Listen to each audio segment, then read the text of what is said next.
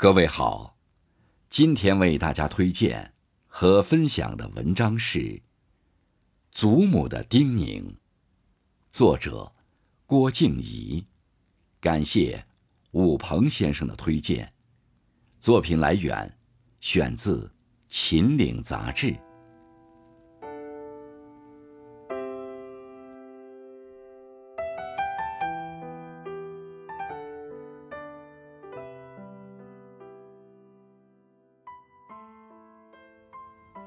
祖母经常挂在嘴上的，还有一句关中土话，比较复杂，几重意思。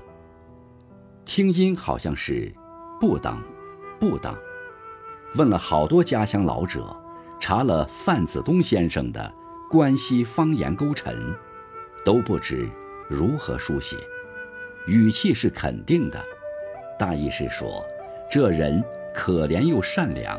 厚道又甘愿受苦受累，我突来奇想，臆测会不会是“不当”两个字，是说一个人生不逢时，努力了还两手空空，但依旧乐天知命；或者是说一个人付出巨大，却受了委屈。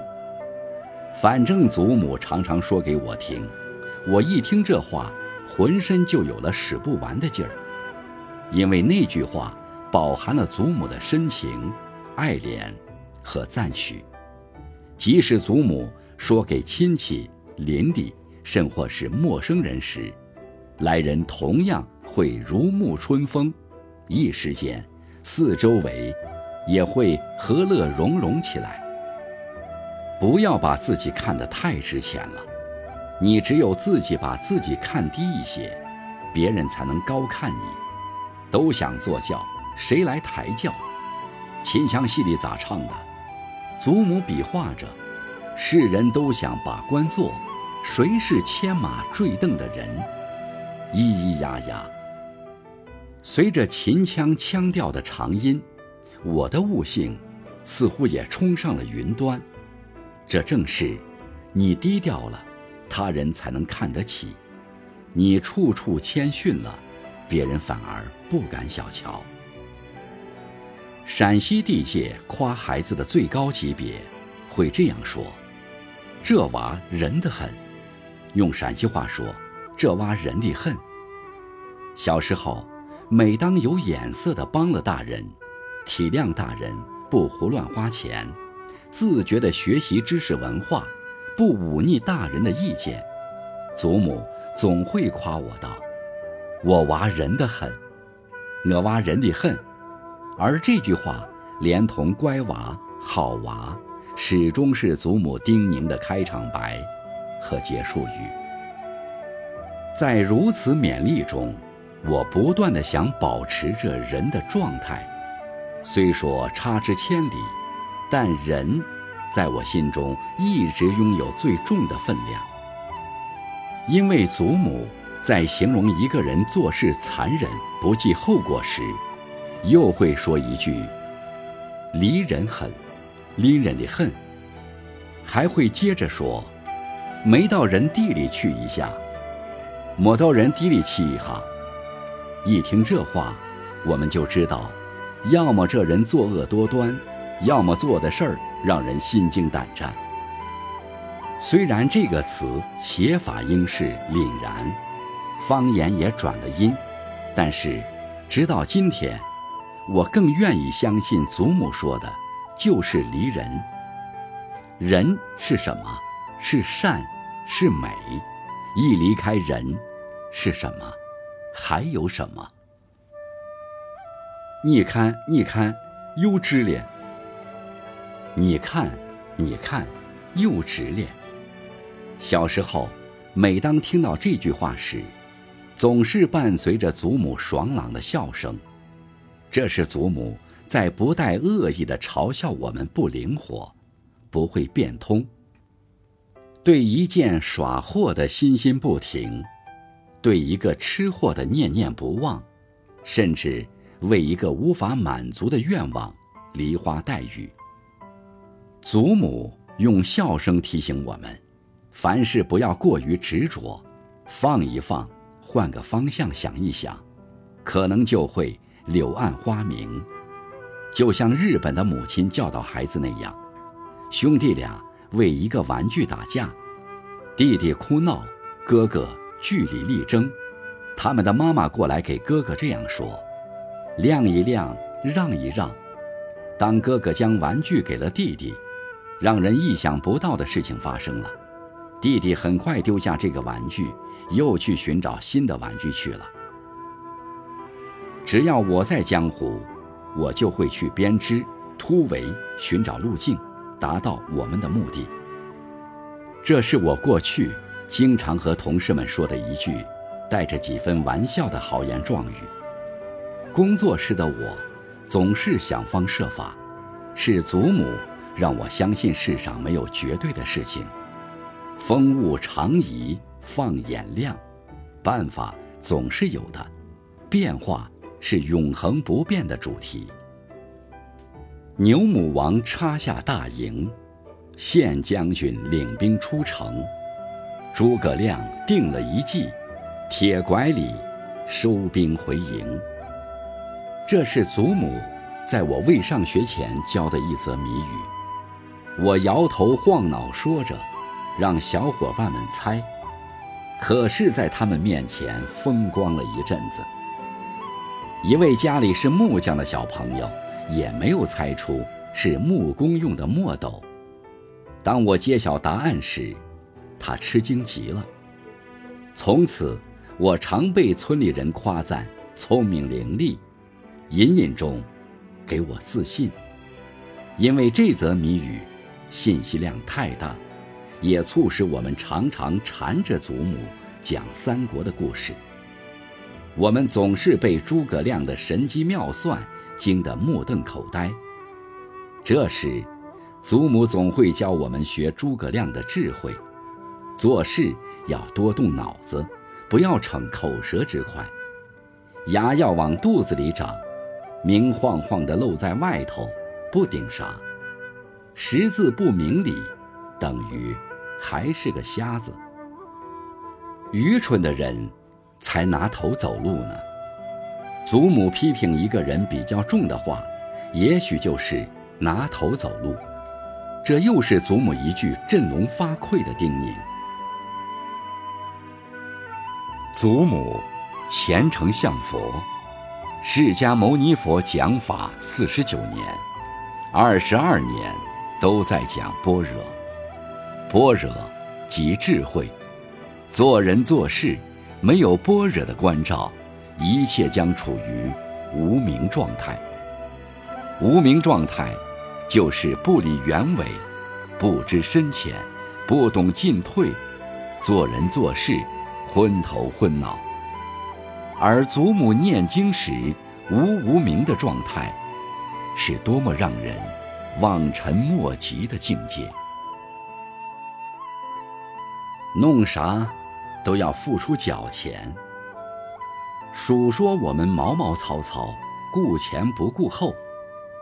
你老爷可是西厢河的绅士，你们一天三扎野毛地，把你老爷的脸都丢尽了。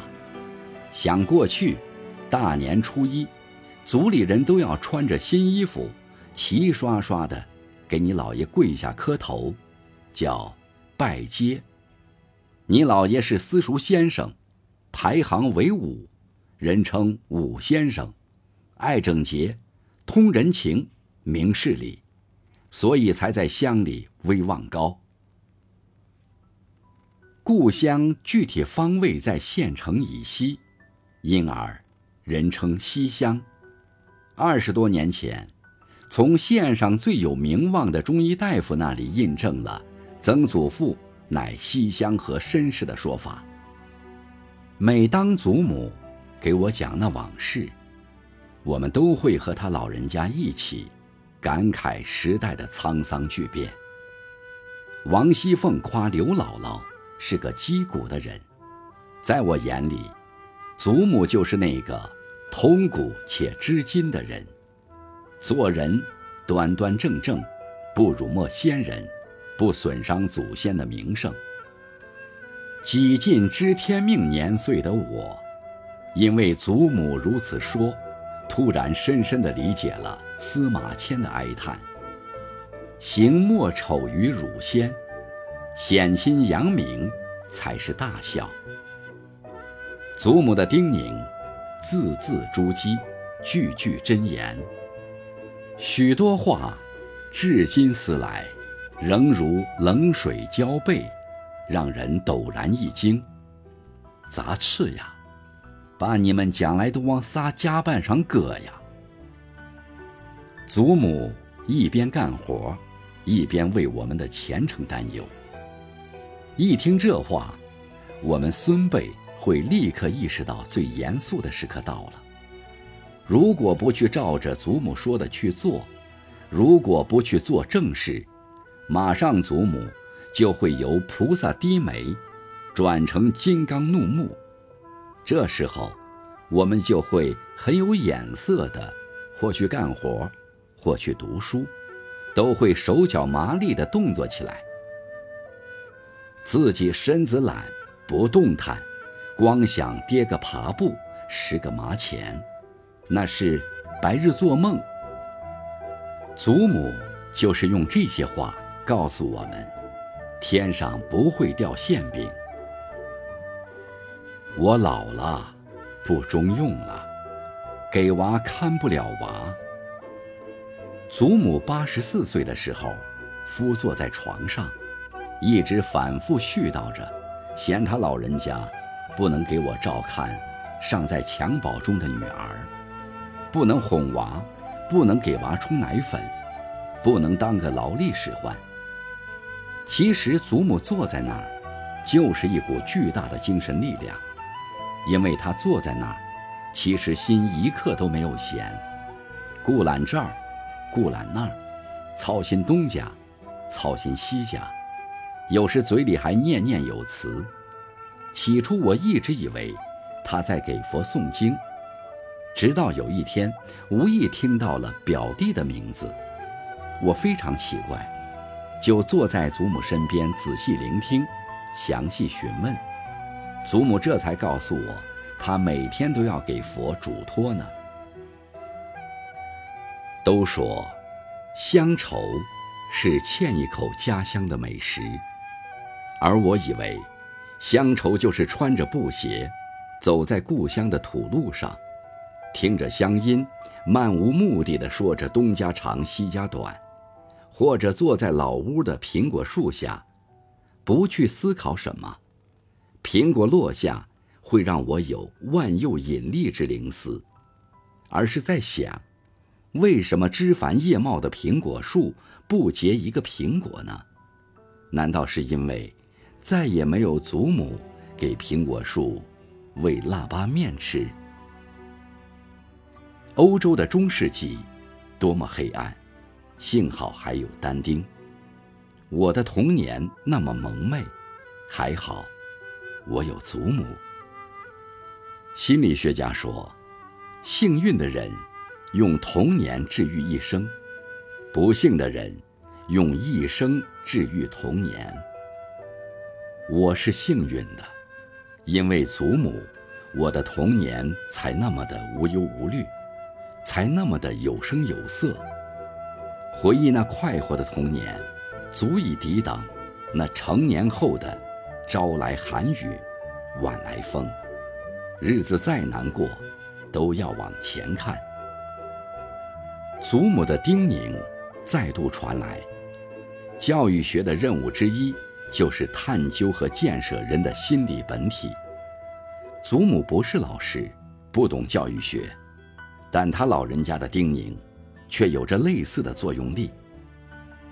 怀念祖母，孩童时如秉烛之明般的启蒙。陕西关中地区称呼祖母的方言叫“婆”，成语里有“苦口婆心”。祖母的叮咛就是苦口婆心。苦口是忠言，但不逆耳；婆心就是怜爱。抬爱之心。有道是：“人世几回伤往事，山形依旧，枕寒流。一想起祖母，胸中蕴积的情感，如汹涌的洪波，瞬间泪已成行。回到故乡，门前的老槐树依旧在风中摇曳，呼唤祖母，却不见他老人家蹒跚的身影，眼睛又一次模糊了，不见祖母，心里空落落的。回故乡的脚步变得沉重，愈加沉重，而祖母的叮咛每每在耳畔响起。依旧声响如虹，我知道，那些叮咛是祖母长长的挂念。祖母的叮咛，如时雨之润，滋润了我的心田，无声无息。